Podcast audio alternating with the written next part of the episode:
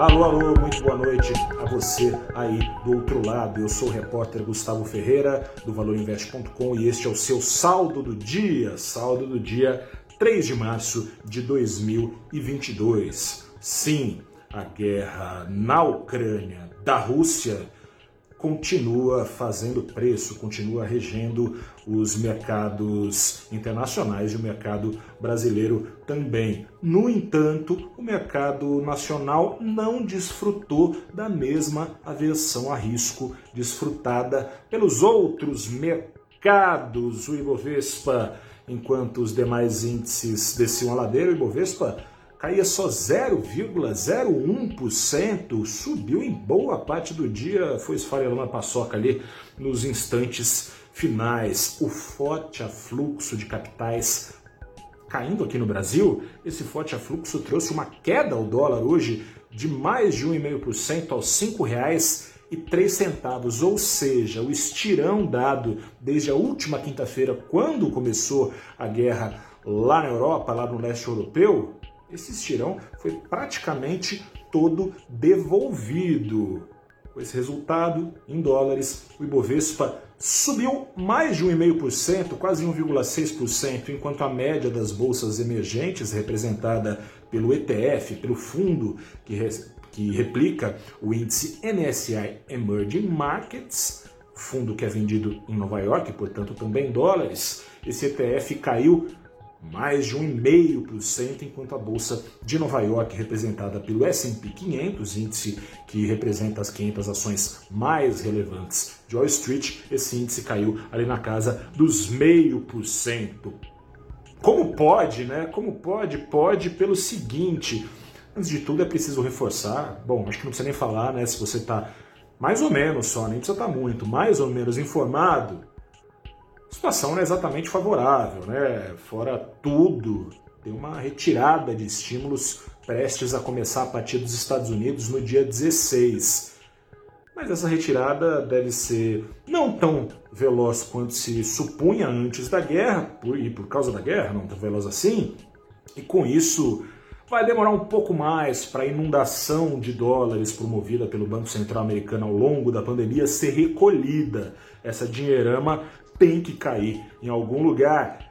E as características, como é que eu posso dizer, arcaicas, digamos assim, da configuração da economia brasileira, tem vindo bem a calhar neste instante. Pelo seguinte, para você entender, a gente tem que voltar alguns anos, 500 anos, desde o Pero Vascaminha, quando escreveu aquela cartinha lá para o rei de Portugal falando que o Brasil, terra de Santa Cruz, tinha sido encontrada, coisa e tal. De lá para cá, o Brasil como definiu séculos depois o então presidente Getúlio Vargas, o Brasil se tornou o celeiro do mundo, né?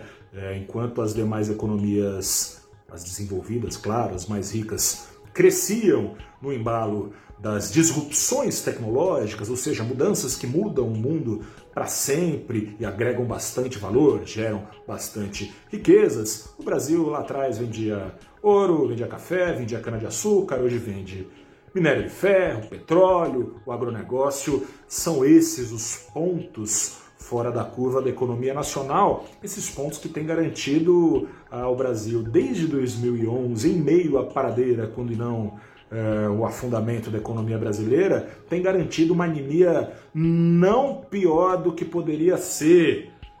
E essa característica arcaica, como eu dizia, da economia brasileira, que vem desde os tempos da coroa, tem garantido sorriso de orelha a orelha às, aos acionistas de exportadoras. Porque sim, tem risco recessivo trazido pela guerra, mas tem não risco inflacionário, né? já está se concretizando rally de petróleo, rally dos preços de commodities metálicas, rally da, dos grãos, do trigo, coisa e tal.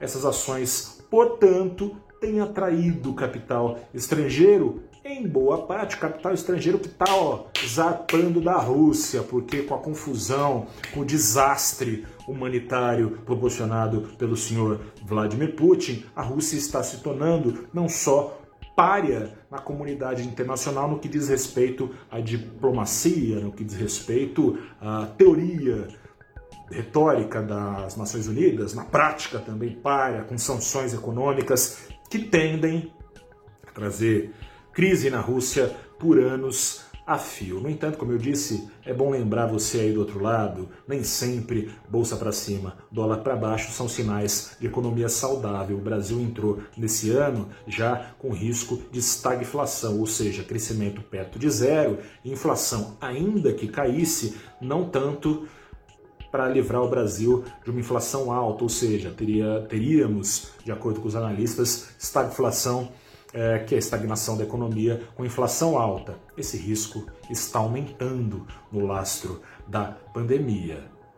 Mais inflação significa mais juros. O mercado já está embutindo nos preços não mais uma alta da Selic ao nível de 12%, como vinha sinalizando o Banco Central no melhor dos casos, já sinaliza a alta ali da Selic até 13,5%. Não está sendo fácil viver nestes tempos, né, gente? Tinha uma pandemia, agora pandemia com efeitos de guerra, agora tem uma guerra de fato.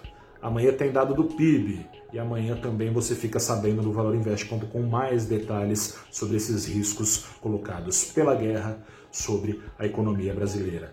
Por hora, fico por aqui, volto com o saldo da semana no fim da próxima sexta-feira. grande abraço, até a próxima, boa noite, tchau.